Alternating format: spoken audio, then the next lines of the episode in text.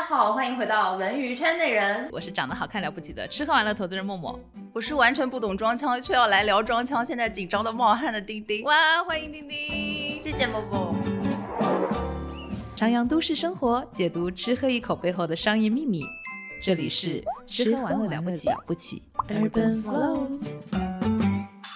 为什么今天我们要录这一期节目呢？也是因为最近，其实我跟丁丁都看了一部还蛮红的剧《装腔启示录》，不知道大家最近有没有关注到这部剧？照片你看见的不过是我刻意营造的，这算装吗？但人人都需要一个体面的外表，就算和真实的自己有差距，又有谁会在意呢？然后今天为什么请丁丁来呢？也是因为丁丁，哎，他今天有双重身份，一重身份。他是一个新晋都市丽人，另外一重身份，因为他也是一直比较关注文娱行业的一位投资人，那现在也是内容行业的一位资深的从业者了，是吗？可以说资深吗？丁丁？希望，希望。对，所以今天呢，我们会邀请他从不同的视角跟我们一起来聊一聊最近这一部大热的剧《装腔启示录》啊。对，第一个问题就非常简单了，就是说，哎，丁丁，你作为一个职场新人或者是新晋的都市丽人，你看了这部剧有没有什么共鸣啊？其实，首先这部剧不是一个职场剧，它应该就是个都市剧。哎。这里我就要先插播一则问题了，你觉得什么样算职场剧？因为其实现在国内这几年有好多所谓的职场剧，对吧？然后大家其实可能都会有一个讲某一个，比如说年轻人，然后在职场升级打怪这样的故事。你觉得什么样的才算是职场剧？首先，国内这几年没有什么职场剧。哎，那那些以职业名字作为标题的那些，在你的定义里其实也都不是职场剧，对不对？我觉得是这样的，职场剧我可能把它分成两种，一种是行业剧，一种是职场剧。这个行业可能有点像以前 TVB 那种剧，嗯，就比如说什么警察呀、医生啊、律师啊这种，你看了会很向往成为那个职业的人的那种剧。哇，这个要求有点高哎。哎，但 TVB 拍的很好的呀。嗯。还有一种是职场剧，它那个职场的意思是，可能行业当然背景也很重要。但是它更多的是去展现人和人之间的关系，嗯，职场上不同人之间的人际关系、人情往来的这些东西。所以它讲的是职场本场，对。但是专门去拍这个的剧非常少。我其实能想到的，严格意义上属于国产职场剧的，呃，《平凡的荣耀》，嗯，它是翻拍小白演的那部，对，翻拍那个韩国的《卫生》。对，还有《理想之城》，孙俪演的。哎，那所以就是其他的，我们说这个主角他可能有一个人设是做某一种职业的这种，但他其实讲的可能是比如说他的生活的方方面面那种，都算是都市剧的一种了。对，我觉得还是属于都市剧或者生活剧比较多。当然还有偶像剧嘛，嗯嗯，就是 就是纯谈恋爱的那种，哎在翻译官啊什么啊，对，就并没有在描述我们这个工作的当中的可能遇到的一些挫折什么。女主就是一路打。打怪升级就只要负责美丽，然后所有的事情都有人帮她解决的那种。反正这几年虽然是都市生活剧的整个的大的嗯范围，但是去做一些职场戏的部分做的好的剧还是挺多的，越来越多了，应该说是，比如说。二十不惑，嗯嗯，他可能讲学生到刚刚毕业开始工作的这个阶段的职场写的挺好的，是。还有呃，庄腔这个导演之前拍的《他乡》和《三月》，其实职场部分也很好。还有像。爱情而已，我觉得职场也写的算不错。爱情而已，我觉得职场写的超好哎，因为他就是他的那个女主的人设，她不是是从一个助理，然后切换到就是做业务的这一部分嘛。然后你知道我看了之后，马上就推荐给我一个前同事，他就是从老板助理的角色，然后切换到了在我们内部其实转岗做了 HR 嘛。然后他也面临了很多的质疑，然后面临了很多就是别人对他预设的一些东西，然后他需要在这里面不断的去打破别人对他的 perception，然后去证明自己的能力。关键就是年龄也差不多是在这个阶段，所以大家看了就超级有共鸣。哦，我也超级有共鸣。我就觉得这一部算是我这几年看来职场戏印象蛮深刻，因为他也很微妙的去讲一些，比如说嗯公司内部的这样的一些派系呀，是的，然后一些对战队啊，然后包括就是说呃。你的直系的领导是否会帮助你啊？等等，这些就讲了一些很细节的点，就真的是看到的时候会有一种会心一笑的感觉。是的，对。讲回到装腔，就我觉得的确装腔是一个职场戏拍的不错的都市剧。如果按照丁丁这样的定义来讲的话，嗯，你有什么就是比较特别有共鸣的桥段吗？职场上可能你让我一下子说某一个片段想不太出来，但是脑中会想到很多女主加班。还有男主他们那个投行小组开会的时候，导演那个运镜很像《继承之战》嘛，哎，他那个里面运镜真的看得头晕哎，我就看到弹幕就说哎不要再晃了，不要再晃了。但就体现这种 激烈交锋的感觉。对对对，那哦个是学习了《继承之战》嘛，不是说抄袭，我觉得它融合运用的非常好。嗯嗯嗯，就是有致敬，对吧？对，我自己比较有感触的是几个比较小的细节吧，一个是女主她可能，呃，我印象很深刻的是她的各种穿搭，因为就是你会发现之前有很多剧，我们觉得它很悬浮的原因，是因为它确实很多我们说他是一个小白领或者他刚工作，为什么他全身大牌，你就很没有代入感，然后他住的房子可能也是那种超大超豪华的，你会觉得。就是这个人的生活感觉没有什么压力嘛，对吧？为什么要上班啊？对啊，对。然后，但是这部剧里的他就做了很多精巧设置，比如说他其实没有拎什么特别多大牌的包，然后他穿的衣服也都是那种你感觉通勤上其实没有那么舒适，然后但是又在维持一个职业人的那个素养的。他最开始的时候不是还被他的那个第一个 mentor judge 他，就说你不要穿的花里胡哨的，要穿的认真一点。所以你会看他一开始的时候，所有的那些衣服都是相对比较干练的，但是一看就是他自己是蛮拘谨的那种状态。嗯，对，然后包括在地铁站门口换鞋呀、什么，但是到最后往后走的时候，其实他整个人是一种越来越松弛的状态。当中有一个小桥段是他妹妹晚上叫他出去喝酒嘛，然后他就把自己的头发马尾巴拉掉，然后就披着头发去，对，然后外套脱掉，然后喝完酒喝到一半就是 赶回去加班。我就觉得默默有过这样的经历吗？嗯、没有，因为通常我就肯定不会去喝酒。对，咱们就是、就是说，哦我以为你会说，我肯定不会去加班。不不不，因为我觉得我们，你不觉得我们这个行业是没有所谓什么加班不加班吗？也是，就其实你不管人在哪里，你 always 是一个在 stand by 的一个状态。因为我身边真的是很多的人，他们就是你不要说什么在飞机上看书了，大家其实就是只要是你但凡是能坐在那边，给你一段五分钟到十分钟能够稳定的坐住的时间表，大家都打开电脑在改 PPT 的非常多。嗯，我就曾经记得，就是我刚刚开始做这份工作的时候，真的我的好多的同事，特别是男同事。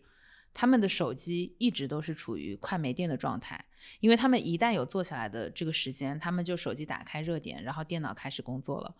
对，然后我就超佩服他们。然后那个时候就是大家都养成了那种自己要带充电宝的习惯。嗯，对对对，反正就还蛮多很细节的东西。对，女主和男主的那个戏不是也是从充电宝开始的吗？来充电宝。啊，谢谢啊，我充上电我就还你。哎，对啊，因为你一直要干哦活，所以你就会面临这种电量焦虑。哎，讲回刚刚讲的是我们可能比较有共鸣这样桥段嘛，那有没有什么印象比较深的角色？应该不要说男主吧？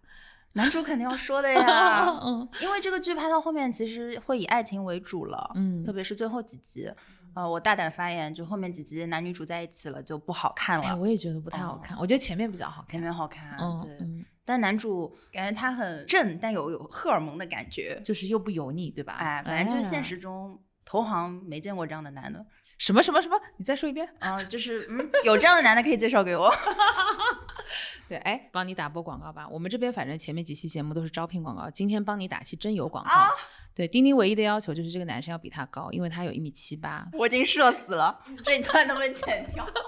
我跟你讲，这段绝对不会被剪掉的啊，完整保留，好吧？呃，还有另外一个我很喜欢的人物，哎，嗯赶紧嗯把话题 岔开切走。对，哦，是王玉素，哦，就是第嗯二个王律。对对，嗯很想有一个这样的领导啦。嗯，确实就是职场里面遇到自己的直系领导，然后是能够很好的向下兼容在成长中的女主，哎就是她，我觉得她完全是女主可能想象中希望自己成为的那个 role model 的形象。嗯，对，然后她又很干练、很包容，然后很知道自己要什么，然后价值观又很正，对吧？给了女主很多的指导。嗯而且我觉得她这个角色是在剧里特别典型的一个鄙视链顶端的人。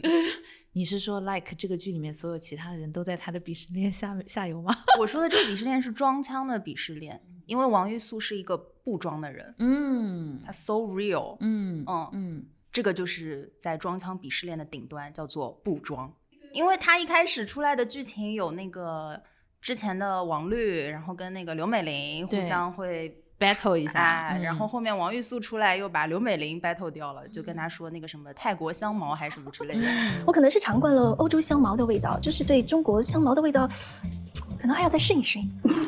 欧洲香茅，那只是我随口编出来的词儿而已，不好意思。这个角色挺喜欢的，我鸡皮疙瘩又起来，因为我也超喜欢他。他之前演其他剧我就蛮喜欢他的，他在那个《长安》里面演于常，嗯，对，然后就是一个很帅气的角色，然后他在这部剧里也是一个很帅气的角色。我觉得如果真的是能在自己的职业生涯中遇到一个这样的领导，也是蛮幸运的一件事情。默默会从剧里的哪个人物看到自己或者有共鸣吗？我会从男主的身上有 共鸣啊。没，我觉得他就是那种，就是你看他的工作其实节奏也很快，然后也面临了很多内外的压力，包括他就是要关注自己的下属、自己的小朋友，然后他又有领导要服务，又有客户要服务，对吧？他其实是一个很需要去照顾和 handle 各种复杂情况的人和所有人的情绪的这样的一个人。然后我就觉得说，这样的人其实，在你的身边是可能越是那种工作节奏强的地方，他会越显示出他的那个人格魅力，就他包容性会非常的强。然后我们其实每个人，我觉得不管男生女生，其实都很希望能够成为一个这样的非常专业职业的，就是你职业技能又好，对吧？然后 which 你人品又好。价值观又很正，然后又可以把生活和工作，我觉得这点是最重要，就是把生活工作平衡的很好的这样的一个人。对，我是说，默默如果成为这样的人，默默不用成，默默我已经是这样的人了。对，就是很爱。对对。然后还有印象比较深的桥段，真的是说这两个人其实都互相看到对方在装，但他们也都没有拆穿。嗯。他们也觉得这是对方的可爱之处，这也是一种真实，就是装了但没完全装。对。哎，所以你会觉得装腔跟装低 有什么区别吗？我之前看过编剧一个采访，呃，也就是这个小说原著的作者，他说可能一开始写的就是装逼，但是写着写着好像笔触就越来越温柔了，就是理解到了这些人物他们可能也有一些无奈，或者说他们也不是为了去装逼，而是可能他们要去配合这样一种社会环境，然后这个里面他们可能其实是一种想变得更好的意愿，虽然这个好的定义可能是社会给你的。就比如说你要穿着的很好，或者说你要懂一些东西，什么酒啊、咖啡啊，才可以有谈资。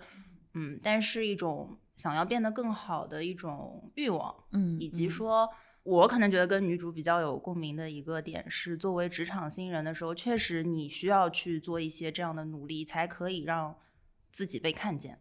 哇，你说到这个，我鸡皮疙瘩起来，因为我印象很深的就是第一个完全打动我的桥段是那个她抱着花去接刘美玲和她老公，然后就是去 pitch 他的客户跟她续约那一段，就是她在外面已经很丧很丧了，而且你能看得出来她是经历了非常强的心理建设之后才说服自己说我一定要再去努力一把。然后他在那边很丧的时候，然后看到刘美玲出来，然后马上就洋溢出那个甜甜的微笑，然后很职业的就跟他说啊，没有啊，就是顺便帮你买了个小礼物啊什么。然后我觉得真的职场人好难哦。对的，嗯嗯，我觉得大家可能都会经历过这个阶段。我不知道默默有没有，待会儿可以跟大家分享一下。我可多了呢，这种心酸的故事。就是一开始对这些事情会有点好奇，甚至有些疑问，就想说，哦，一定要这样吗？然后，但是我不得不去。嗯，模仿装其实就是一种模仿，然后去演一些本来不是你的东西，然后到后面可能会变得越来越自信，越来越自洽，可能都要经历一个这样成长的阶段。嗯嗯，所以我们刚刚讲说，为什么这两个词我们觉得还是有些微妙的不同？我们觉得装腔更多的可能它是一种就是融入，或者是说它是带入一种新的一个话语体系里面去，然后关键是它可能让你是往好的一个积极的方向去做一些尝试。而不是为了一些这个可能奇奇怪怪的一些目的呀，对吧？然后去做一些很刻意的这样的行为，所以本身我们觉得这个词可能还是带了一点点积极和褒义的意味在这个里面。我觉得最大的一个差别应该是有没有影响到别人，有没有有没有让别人觉得恶心？对，而如果是装逼的话，就是呃直接想到了一些爹味油腻，嗯，一定要。让你觉得我很厉害，而且让你认可我，对，让你觉得哇，真的崇拜之情油然而生，味儿非常冲。你记不记得那个女主的初恋后面回来找他的那一段？哇，好有爹味。那个我觉得就属于装逼，而不是装腔。嗯嗯嗯。前面其实我们讲了一些我们对这个剧的一些观感嘛，然后我们其实也特别想聊一下，说今天请丁丁来，因为丁丁本身我们刚刚讲他一方面是一位都市丽人，一方面又是内容行业从业者，所以我们可能今天会聊两个部分嘛，一部分是说我们聊一聊内容行业的这样的一些变化，然后另外一部分呢，我们是也是想聊一下，就是说年轻人的生活方式，年轻人的这个消费的一些新的一些趋势，我觉得这个也是比较适合我们两个去聊的一些话题。对，要不就先请你大胆激情开麦。哎，作为内容行业的从业者，我们来聊一下，就是你看，就是这几年我们刚刚有聊，不管是都市剧，还是我们说这个国产剧，还是说职场剧，其实会发现他讲故事的方式和他描写的一些细节的东西，越来越跟以前有一些不同。我自己个人啊，因为我不专业啊，我会觉得以前的比较悬浮。嗯，你看的时候，你就会觉得是假的，就会觉得是存在在艺术作品里的一些描写。但现在的真的很写实，就现在的最直观的感觉就是大家为什么喜欢看，是因为在这里面找到非常非常多的共鸣。我不知道，就是丁丁比较专业的视角来看的话，你会觉得这几年他们有些啥变化？编剧肯定是越来越努力了，至少现在知道我要写一个行业 要去查一些专有名词，嗯。但是装腔这个剧为什么说他职场戏写的特别好？是因为编剧真的上过班哦，编剧而且确实是君和的律师出身的，好像。对，嗯嗯。我觉得很核心的一个点就是刚刚说到的那个职场的东西，它不是指那个行业，它是指在这个环境里面的人际关系。这个确实可能，如果是编剧，因为编剧的工作方式可能跟我们坐办公室。是不一样的来公司上班的人是不一样的，嗯所以可能写这种人际关系的时候就会有一些脱节。那现在可能做的越来越好的就是把这些职场人际关系的东西也写的让你很有共鸣了，写的很真实了，在这个方面就会越来越好一点。我觉得其实也不能说以前和现在，可能只是说更好的一种表达方式，会是每个人是更多样性的。可能比较陈旧的写作方式是每个人会有一些标签，就是好的就是好的，不好的就是不好的。比如职场的老好人，或者说你的对手，呃，一定会有一些所谓的脸谱化人物，代表某一些性格，然后去推动你这个情节的发展。但可能现在越来越从人物本身出发，因为每个人都是多面的嘛。嗯，我在职场上不一定是非黑即白的。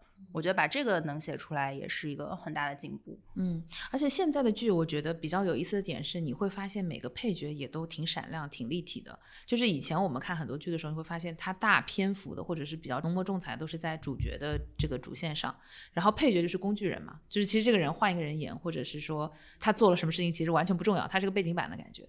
现在你会发现，哎，其实很多的，就是我们说男二、男三，还蛮容易出彩的，就是你会发现。他们也有自己独立的一个故事线，然后独立的一个逻辑，然后这个人的成长线啊，或者他的生活感情线等等的，也会有一些展开，也还蛮丰富的。就是不同的人在里面可以带入不同，因为以前你只能带入男主和女主，因为其他人都是很模糊的。对，就是你会感觉到好像就像我们说那个人像模式拍照，就前景是高清的，后面是虚化的。现在你会觉得说，哎，你看到是一个完整的一个办公室的一个图。是这样的一个感觉，嗯，对，所以就是我们我们会看到内容行业现在有在靠近，就是你作为一个年轻人，你又有觉得内容行业有在为了贴近年轻人做一些什么样的努力吗？我特别想看一个题材，来来来，给编剧喂饭了。如果有听到这一次的编剧啊，我特别想看的一个题材是零零后整顿职场。谁把这个写出来，我一定看。这个真的是，我觉得现实真的是比剧情更精彩的一个很好的体现。而且他不，嗯，不能把这件事情写成负面去批判零零后。其实这个不是一个负面的事情，我就想看他能不能写出来。嗯，这好难哦，这个要有非常多的生活的观察，然后有很多的故事的收集，他才容易写。但是这个肯定很好看。嗯，对，不要说零零后，我觉得现在其实九五后，就是包括丁丁在内。虽然你很乖啊，对，但是我觉得怎么说呢？就是因为今天刚好也是在跟我们公司的年轻人再去聊这个话题，就是我觉得大家对于职业的选择上，一个大前提是说我的心态其实更轻松了。我们今天还在跟一个姐姐讲，就是可能在我们这一辈的时候，我们会觉得一份工作，其实你是真的是要勤勤恳恳，像老黄牛一样的，然后就是做一天和尚就好好的撞一天钟，对吧？然后最好是说在一个公司。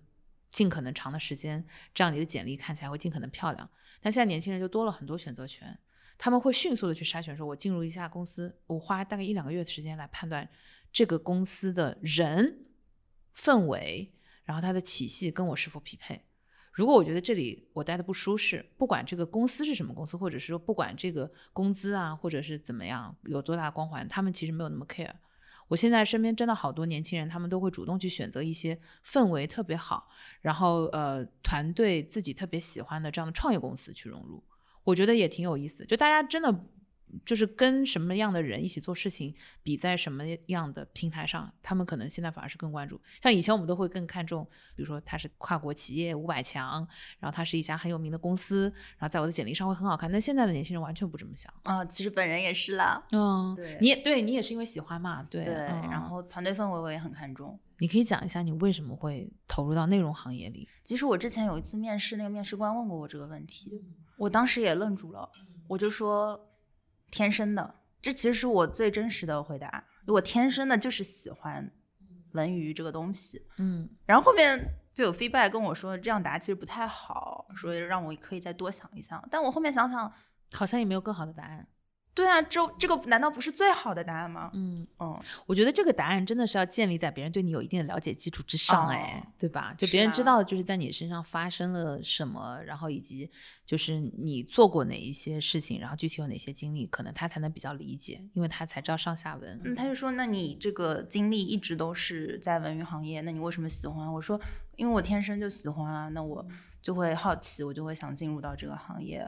那同时我去看我的 skill set 是什么，适合做什么样的岗位，那我发现我可能更适合做投资和战略，那么我就把它结合起来。当然，这个路不是特别好走，应该来说是很难走。讲回来，就是你会发现，那个刚刚讲到，我们说内容行业在靠近年轻人，对不对？为年轻人做更多的这样的就是故事的 storytelling 的事情。那你会觉得消费上面有没有什么观察到的一些新的趋势？哎，话锋一转，就是因为内容消费也是消费的一种嘛。那我们看到就是其他的，比如说生活消费或食物类消费，有没有发现什么？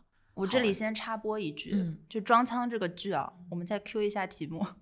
没有小红书的植入，我是不认可的。哎，很奇怪哎真的是，真的没有嗯呀嗯他们可能就是觉得说，他们已经过了那个需要翻查小红书的年纪了吧？应该可能是没有接触到吧，因为《装腔》这个剧确实受众不是特别广的，它是一个啊，真的吗？哦，它绝对是一个圈层剧。从播放量上来说，它集均好像只有几百万。作为对照，比如说今年《长相思》的集均都是暑期档播的嘛，时间差不多的，嗯，长相思》的集均应该有六七千万，那一路呢？一路也比装腔高，肯定。装腔这么小吗？对，装腔应该今年所有国产剧里面播放量前五十肯定是没有的，还是因为题材比较圈层对，讲到我们说那个年轻人的一些行呃消费行业的一些趋势，哦。因为我不是从业者，我就纯从一个物欲不是很高的普通消费者的角度，我觉得我身边朋友挺明显的一个趋势是，大家会越来越实用主义。嗯嗯，也不是很看你的品牌或者是不是哪里的产地，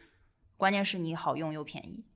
对的。然后像我有一些物质条件非常好的朋友，他们经常会用一些优惠券，拼多多 DAU 用户，有的时候我甚至感觉好像就是大家说起来，你知道吗？我现在在用拼多多哦，成为了一种装腔。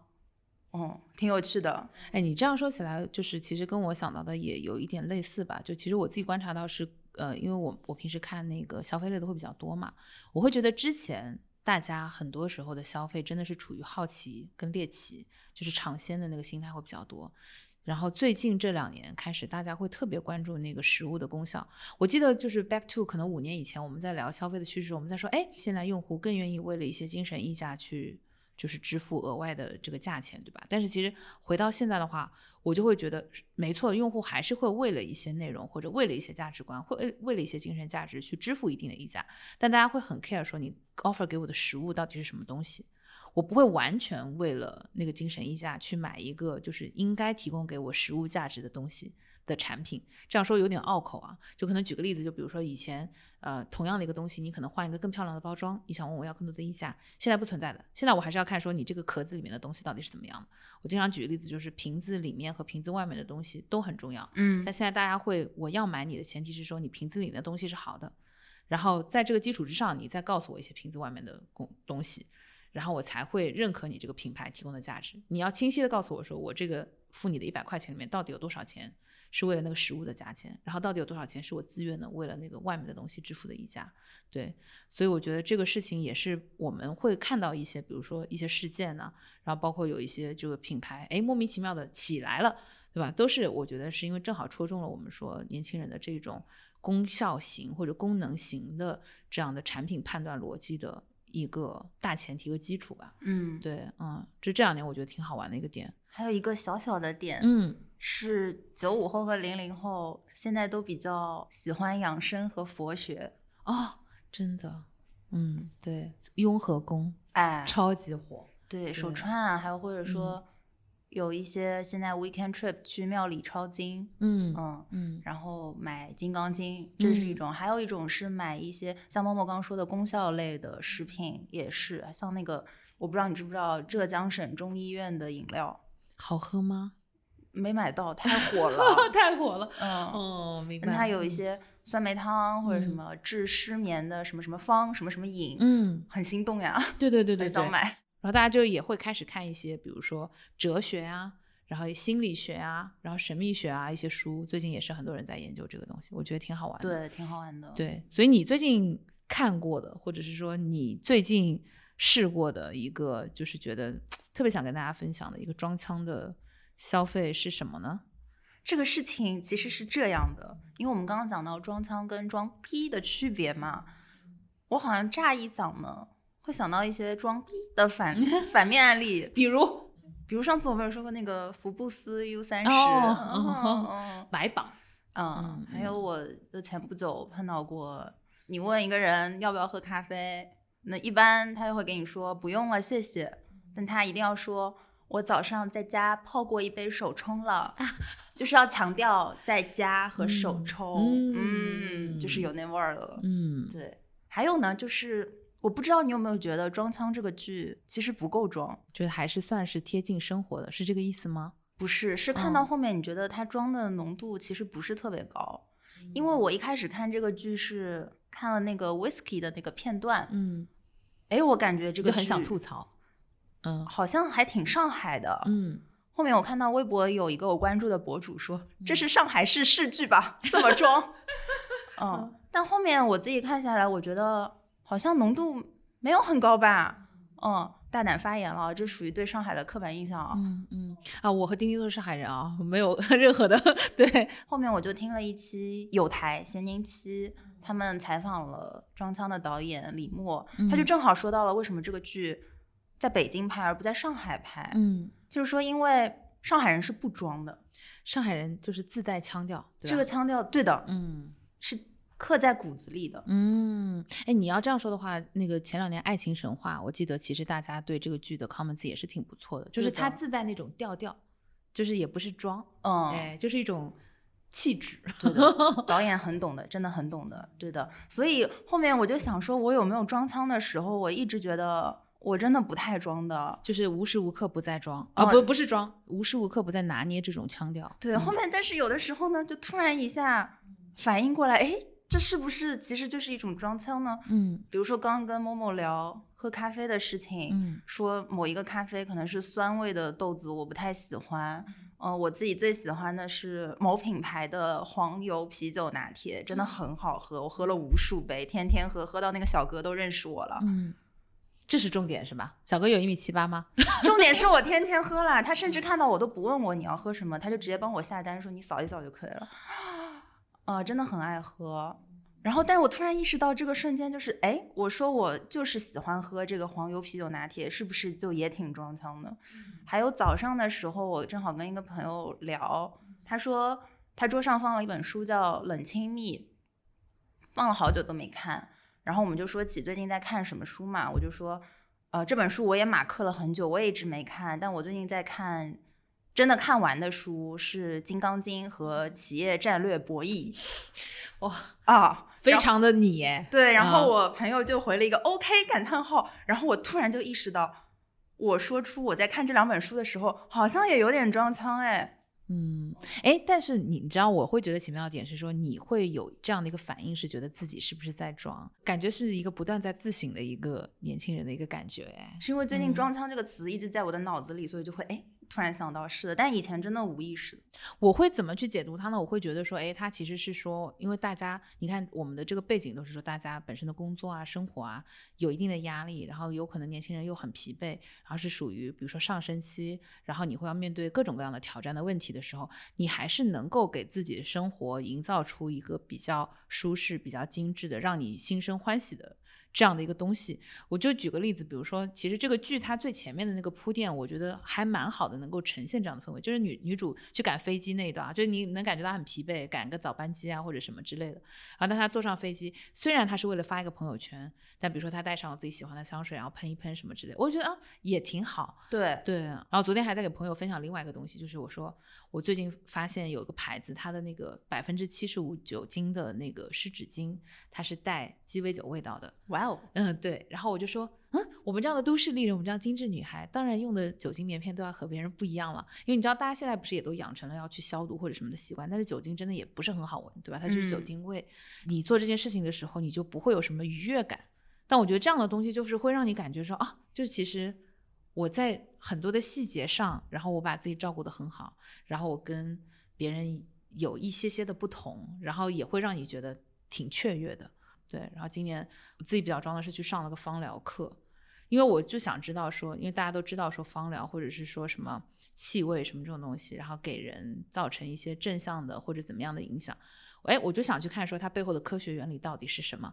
对，然后我就觉得有很多你感兴趣的点上，你去多学一点知识，或者是说你喜欢的品类上，然后你去买一些，或者是说去给自己准备一些有小心思的小物件，都可以很好的提升你生活的幸福感。是的，我觉得真的能让你开心的，你自己真的感兴趣的东西，你去用它，去说他，真的不会觉得是装的。哦，但是，嗯这里我来 Q 了，嗯，因为很多时候装腔是去展示，比如说你很喜欢某一个小众的东西嘛。但这个的前面一步就是说，你已经试了很多的东西，然后选到了一个你最喜欢的。那么试很多东西的这个过程，其实就意味着你要做挺多的消费的。嗯，但有没有一些不用花很多钱也可以装到的 小案例？有不用花很多钱可以装到的小案例，就是我觉得首先每个人可能喜欢的品类会不太一样，比如说有人他就喜欢包包，可能就是也没有办法不花，没有办法不 花钱，对，然后但是就是有一些它其实是真的是能够很直观的。给你带来幸福感的东西，然后但它可能本身那个品类并不很贵的。我举个例子，比如说，其实我们都会用到的文具，嗯比如说，其实你你文具，你不要看它很复古、很传统，但它其实也是效率型工具。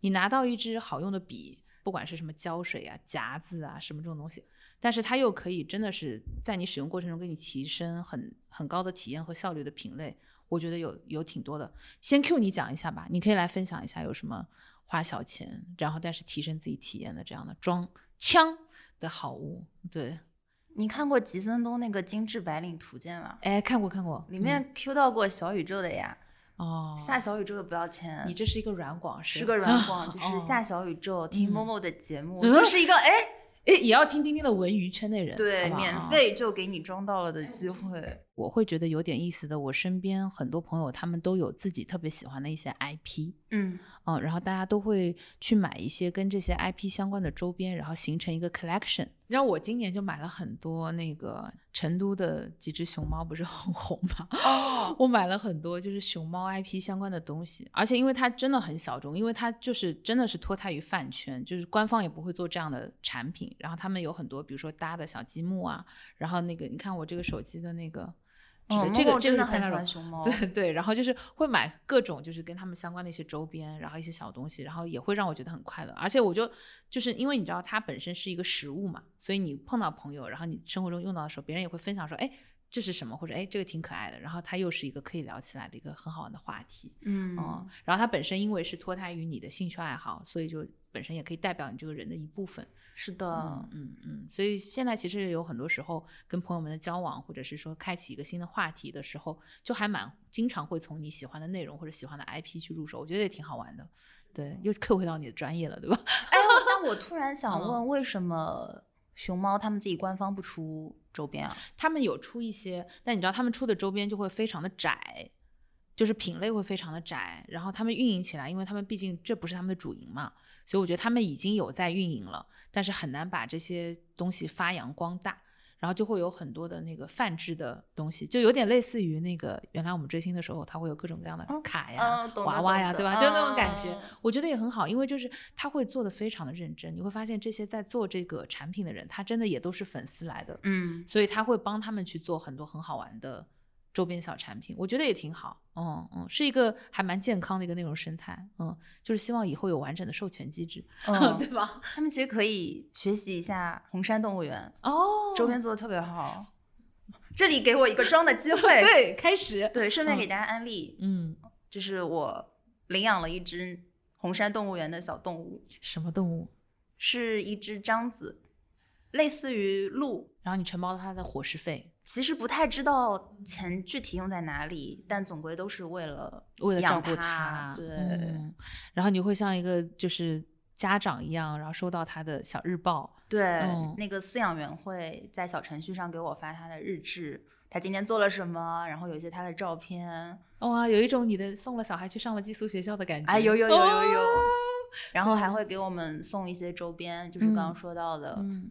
品类很丰富，而且嗯做的超可爱。哦，所以就是红杉他们自己就做了很多很好玩的东西。对，看来年轻人们的确在消费上是非常有东西的，大家可能都发现了一些就是愿意为自己喜欢的东西去买单的这样的好的方式。所以今天跟丁丁聊了很多，我觉得挺有意思的话题。我们可以最后嗯再返回到我们的这个经典环节，就是隐藏菜单。你要你要安利什么？你要安利我刚？刚在打开我的嗯豆瓣，看我今年标了五星的有哪些。嗯最近觉得很好看的《莲花楼》，它其实是挺成功的一个题材破圈的，因为之前很少有做出来的女频向的武侠剧，但是《莲花楼》做出来了，播放量和口碑都非常高，就证明了女频的武侠是可以做的。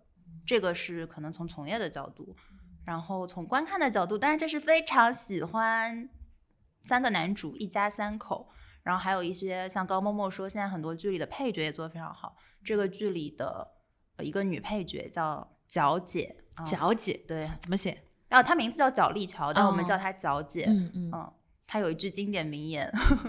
她喜欢的男三想成为天下第一，我就要帮他成为天下第一。如果他没有办法成为天下第一，我就成为天下第一，让他成为天下第一的男人。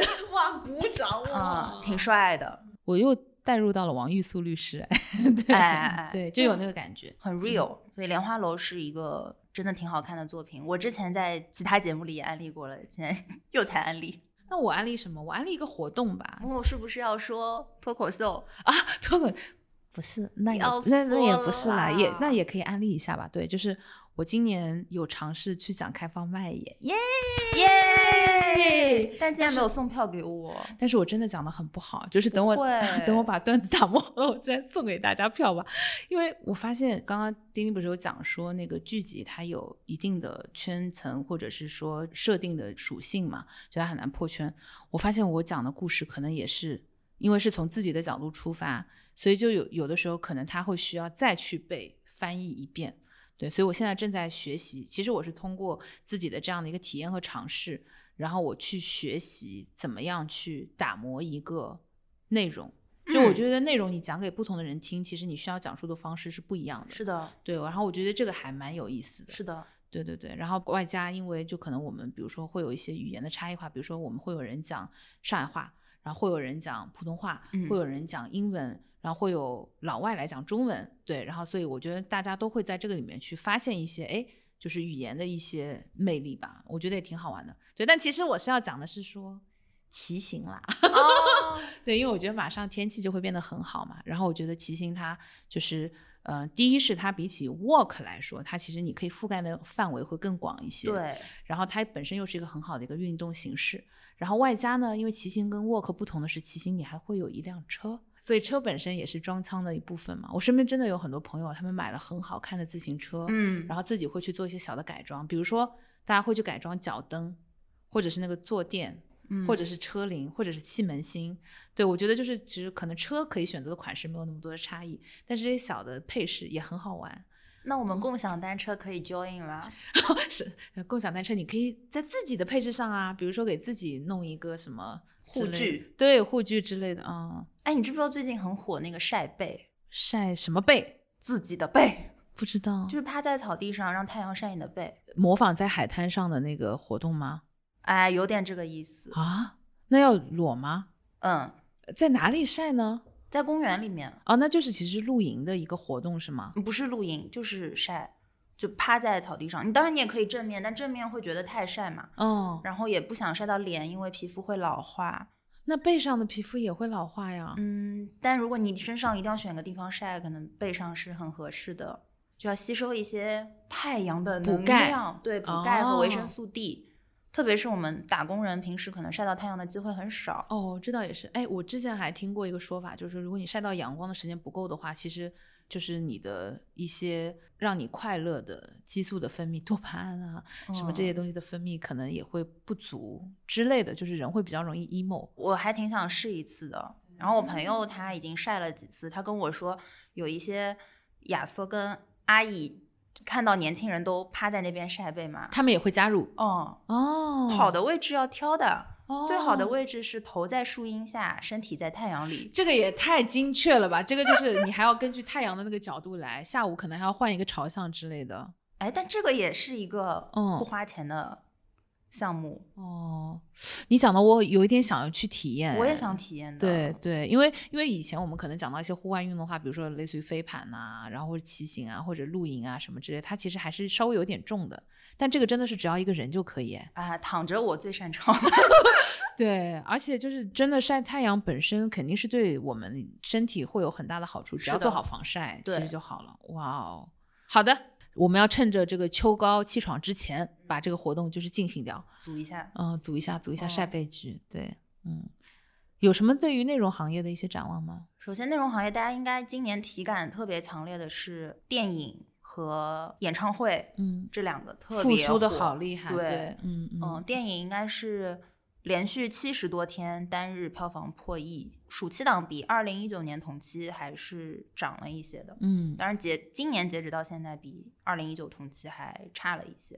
而且今年真的是有很多电影是口碑和票房双高的。是的，对，嗯嗯嗯，演唱会大家不用说了，就票自己，抢抢不到，到。对，嗯，好像演唱会的场次还多，你有发现对，吗？今年疯狂开，对，嗯嗯嗯，有点像把前几年补回来。对，嗯嗯，然后剧集行业其实也挺好的，虽然今年爆款可能是狂飙一部，但是火的剧还是挺多的。而且剧集就长视频是一个特别典型的 存量市场，很难再有很明显的增量的。但是因为大家的时间就这么多。嗯，但是今年在线下又复苏，可能大家以为线上消费会相对减少的这个大背景下，其实长视频的消费，我看一个报告，大概是说比去年同期还涨了百分之五的用户量，嗯，所以其实也是表现挺好的。这个很难哎，因为原本的这个内容行业已经相对来说，我们从人的覆盖面上来说，应该相对已经饱和了，嗯，对吧？这个百分之五的增量也是很神奇。对，所以嗯整体来说，觉得今年文娱行业还是恢复或者说增长的挺好的。然后玄学上来说呢，哎，这我有跟你聊过嘛，就是未来进入这个离火运，呃，就说啊，对这个影视文化、传媒、娱乐，嗯这个行业是会特别好的。你知道你你今天呈现出来这个人设，真的就是相当立体，就是很符合我们刚刚讨论的所有的年轻人的这个消费趋势的覆盖。我觉得你真的是个很好代表，今天请你来真的是请对了。就确实你们年轻人都是这样子的呀，好可爱啊！说趋势上的话，我觉得可能以下能想到两个比较明显的趋势，除了刚刚说的大背景，应该是比较看好的。一个是各种媒介形式，我觉得未来会越来越融合，因为比如说长视频，其实跟它争夺用户时长的不是另一个长视频平台，而是短视频、游戏、小红书，甚至是线下的活动这一些。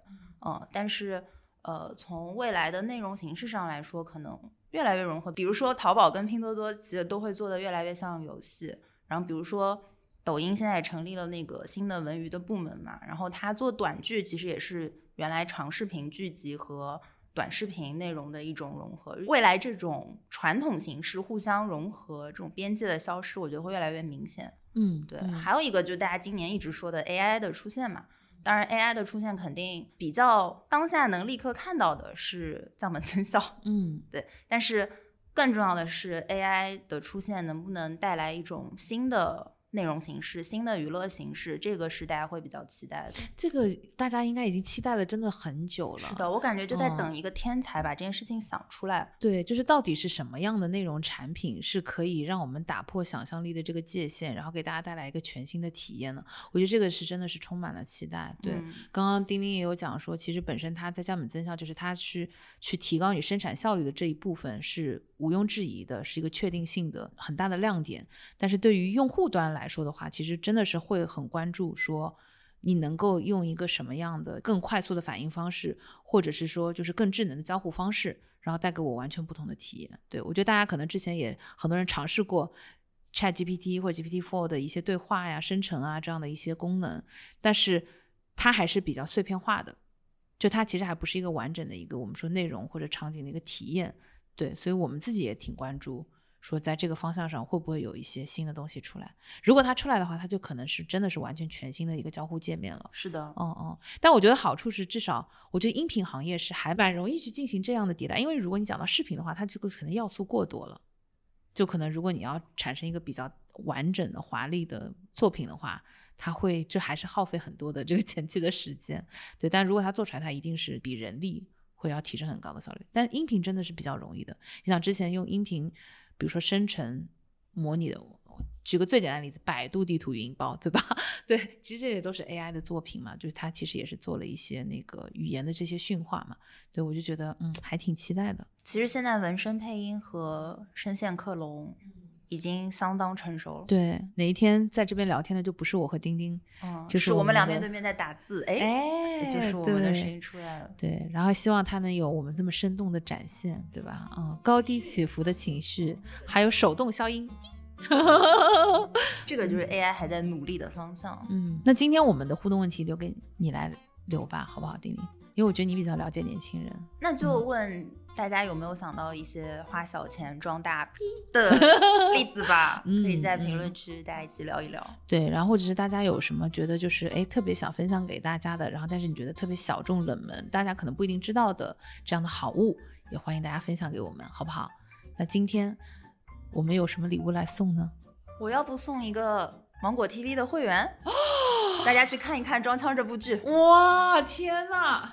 大手笔，对对对对对对，好吧好吧，那今天谢谢丁丁喽，然后记得我们下一次还要再聊一期跟那个线下体验型娱乐相关的话题，对，我们就先预定在这里了。好对，反正就是说这一期串台是一定要串的，好不好？立此为据。好，嗯好那就这样喽，嗯拜拜拜拜拜拜。